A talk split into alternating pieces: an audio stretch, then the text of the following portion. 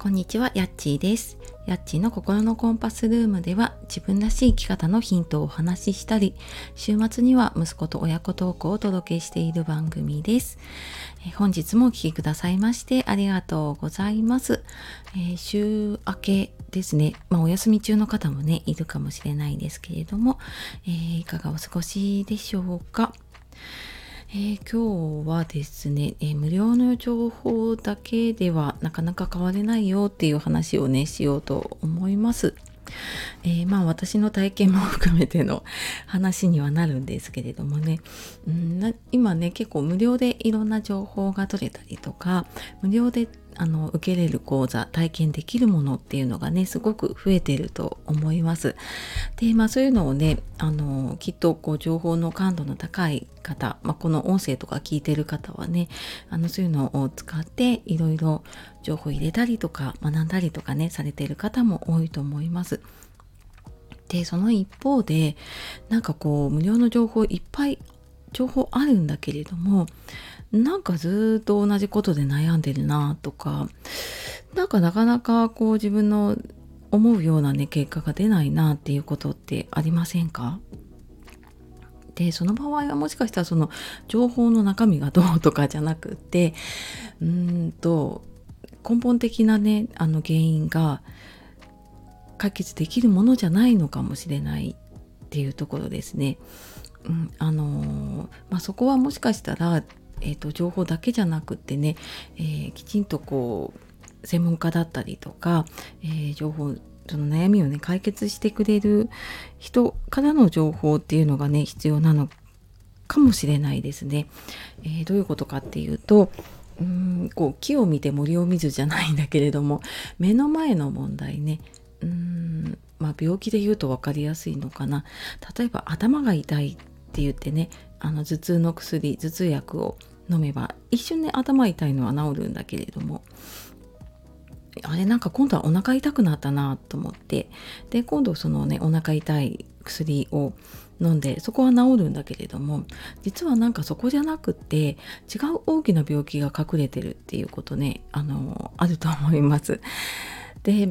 その一個一個で目の前のこう問題は解決するんだけれどもその自分では気づいていない問題ってどんなになんか自分がやあの見つけようと思っても見つけられなかったりとかね気づけなかったりとかするんですよね。でなんか私たちって自分が問題だと思っているところってあの健在意識ってその意識のあるところって自分の中の10%未満だったりするんですね。で気づいてないところの悩みって実は90%以上あるとも言われているので目の前であなんかこれが私の悩みだと思って情報を取ってであやっぱりこれもそうかもしれないって思って情報を集めていっても実はなんか根本的に、えー、と自分が持っているうーんメンタルの問題が原因で何かうまくいかないことが起こっていたりとかなんか情報ねいろんな情報があるんだけれどもそれを活かせるマインドを持っていなかったりとか、うん、あのそのためのね自分の問題が解決していないということがね原因になっていることが結構あったりとかします。うん、なのでなんかいろんなね行動をしているんだけれどもなかなか変わらないなとかっていう方は一度なんかその、うん目の前のねこう情報集めとかうんそのなんか無料でできることっていうことだけじゃなくて何か一度ねあの専門家の方に聞いてみるとか一度しっかり学んでみるとか、うん一度しっかりとなんかそういううん何か、えーと解決するようなものをね受けてみるとかってしてみると変わるんじゃないかなと思います。えー私もねずっとなんか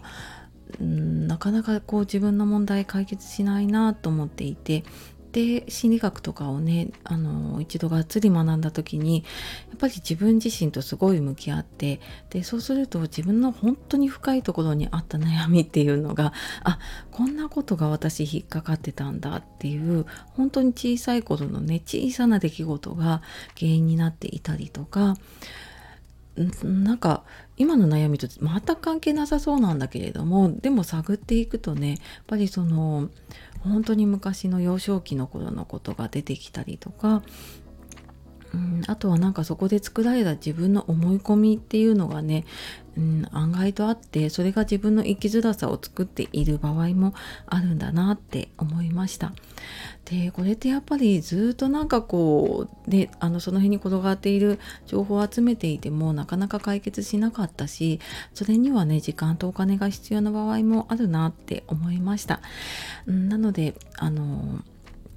どうしたらいいのかなっていう方はねちょっと一度少し視点を広げてみるといいのかなって思います。